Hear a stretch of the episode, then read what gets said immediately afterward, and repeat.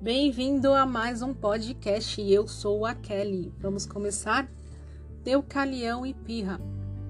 Quando vivia sobre a terra a geração do, do bronze, Zeus, o soberano do mundo, inteirou-se de suas terríveis transgressões e decidiu percorrer a terra em forma humana. Mas descobriu que a realidade era ainda pior do que faziam supor os rumores que corriam. Num final de tarde, quando já escurecia, ele chegou à nada hospitaleira morada do rei Licaon, da Arcádia, cuja crueldade é famosa. Com gestos milagrosos mostrou que era um deus. E a multidão ajoelhou-se à sua frente, mas Licaon riu-se desse gesto piedoso Vamos ver se ele é um mortal ou um deus, disse. E em segredo resolveu que, à meia-noite, quando seu hóspede estivesse dormindo profundamente, ele o mataria. Mas antes assassinou um pobre homem, um refém que lhe fora enviado pelo povo. Molosso cozeu seus membros em água fervente ou assou-os ao fogo e serviu-os ao hóspede no jantar. Zeus, que vira tudo, levantou-se da mesa indignado e desferiu o raio da vingança contra a fortaleza do infiel. O rei fugiu para o campo aberto. O primeiro grito de dor que soltou foi um uivo. Suas roupas transformaram-se em pelo espesso, seus braços transformaram-se em pernas, e o rei se viu transformado num lobo sanguinário. Zeus voltou para o Olimpo, aconselhou-se com os deuses e decidiu exterminar a cruel raça dos homens. Já estava pronto para lançar seus raios sobre toda a terra, mas o receio de que o éter pudesse incendiar-se e o eixo do mundo arder impediu-o de fazê-lo. Deixou de lado a cunha dos trovões, forjada para ele pelos ciclopes, e decidiu mandar dos céus uma enchente sobre toda a terra, para destruir os mortais pela água. Os ventos foram trancafiados na caverna de Éolo. Só o vento sul foi solto. Com as asas escorrendo, ele voou para a terra. Seu rosto assustador estava coberto de atra escuridão. As barbas lhe pesavam por causa das nuvens e de, de seus cabelos brancos jorrava a enchente. A neblina pairava-lhe sobre a testa e a água lhe corria do peito. O vento sul invadiu os céus, agarrou as nuvens e começou a espremi-las. Os trovões ribombaram, uma enchente precipitou-se do céu. As plantações curvaram-se sob a tempestade furiosa. Frustra frustrando as esperanças dos agricultores e inutilizando o penoso trabalho de um ano inteiro. Também Poseidon, irmão de Zeus, ajudou na destruição. Reuniu todos os rios e disse: Façam com que as suas ondas rompam todos os limites, derrubem as casas, arrebentem todos os diques. Os rios cumpriram as suas ordens e o próprio Poseidon fendeu com seu tridente a superfície da terra, flanqueando o caminho para as enchentes. E assim os rios inundaram as ravinas e os campos, destruindo pomares, templos e casas. Mesmo que algum palácio permanecesse em pé, a água não tardava a cobrir os seus telhados. E as torres mais elevadas desapareciam sob a enchente. Logo se tornou impossível distinguir entre o mar e a terra, tudo era um oceano infindo e sem margens. As pessoas tentavam salvar-se como podiam, Uns subiam as montanhas, outros embarcavam em canoas, remando sobre o telhado, submersos de suas casas ou sobre as colinas de seus vinhedos, de maneira que resvalavam por elas. Os peixes nadavam entre os galhos, javalis em fuga eram tragados pela enchente, povoações inteiras arrastadas pela água, e os que eram poupados pelas águas morriam de fome, sofrendo terrivelmente sobre os picos desertos das montanhas.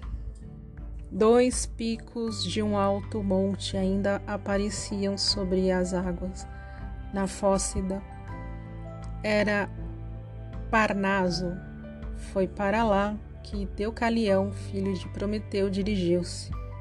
Ele recebera uma advertência, advertência e construíra uma barca com sua esposa, Pirra.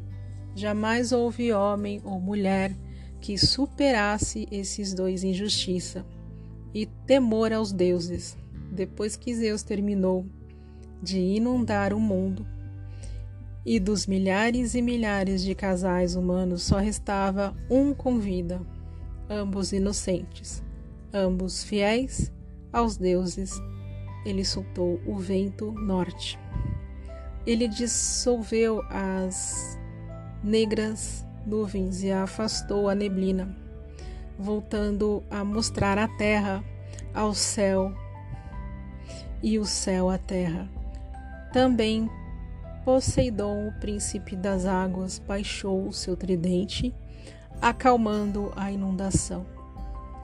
O mar voltou a ter margens, os rios tornaram aos seus leitos, florestas ressurgiram das profundezas com as copas das árvores cobertas de lodo. Novamente se viram as montanhas e, por fim, a enchente libertou também as planícies. Deucalião olhou à sua volta. A terra estava destruída, coberta por um silêncio mortal. Lágrimas rolaram-lhe pelas faces e ele disse à sua mulher, amada, esquadrinhando toda a terra em todas as direções e tão longe quanto a minha vista pode alcançar, não vejo viva alma. Nós dois somos os únicos seres humanos sobre a terra. Todos os demais afogaram-se na enchente, mas também não sabemos se permaneceremos vivos. Cada nuvem que vejo me assusta, mesmo que todos os perigos tenham se acabado. Que faremos sozinhos sobre a terra, Irmã?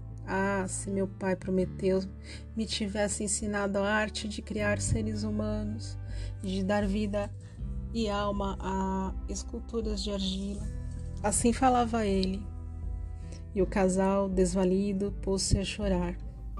Então ajoelharam-se diante de um altar semi-destruído da deusa Temis, suplicando: Diga-nos, ó deusa, de que maneira recriaremos a nossa espécie extinta. Ó, oh, ajude a terra submersa a renascer. Deixem meu altar, ecoou a voz da deusa. Cubram a cabeça com um véu. Soltem seus cintos e atirem os ossos de sua mãe atrás das costas. Por muito tempo, os dois ficaram admirados com essas enigmáticas palavras. Pirra foi a primeira a romper o silêncio. Perdoe, ó nobre deusa, se com temor me nego a obedecer-lhe, pois não quero ofender a sombra de minha mãe espalhando seus ossos. Mas Deucalião teve uma iluminação súbita e acalmou a esposa com as seguintes palavras: Se não me engana a minha inteligência, as palavras da deusa não contêm nenhuma transgressão. Nossa mãe é a terra. Os seus ossos são as pedras, e são estas, Pirra, que nós devemos jogar por cima das nossas costas. Durante um bom tempo, os dois continuaram duvidando da justeza dessa interpretação, mas resolveram fazer uma tentativa. Então afastaram-se, cobriram a cabeça, tiraram o cinto e, conforme lhes fora ordenado, lançaram as pedras atrás de si. Aconteceu então um grande milagre. As pedras começaram a perder a dureza e a asper aspereza. Tornaram-se maleáveis, cresceram e tomaram forma. Começaram a aparecer formas humanas, mas não definidas, e sim imagens grosseiras. Assemelhavam-se a esculturas que uma artista começa a fazer a partir de um bloco de mármore. Porém, aquilo que as pedras contêm de água e de terra transformou-se em carne. O que era inflexível e rijo transformou-se em ossos. As veias das pedras permaneceram como veias. E assim, com a ajuda da deusa, as pedras lançadas pelo homem logo tomaram forma de homens. As lançadas pela mulher, forma de mulheres. E ainda hoje a humanidade não nega essa sua origem. É uma espécie dura que se presta ao trabalho e a cada instante nos lembra de onde surgiu. Mais tarde, Pirra teve de Deucalião filho, Helen, o patriarca dos helenos, isto é, os gregos. Seus filhos foram Éolo, Doro e Chuto. É deles que descende os Eólios e os Dórios. Sobre Chuto, comparar o mito de um que será a próxima história que eu vou contar. Obrigada, até aqui e até a próxima.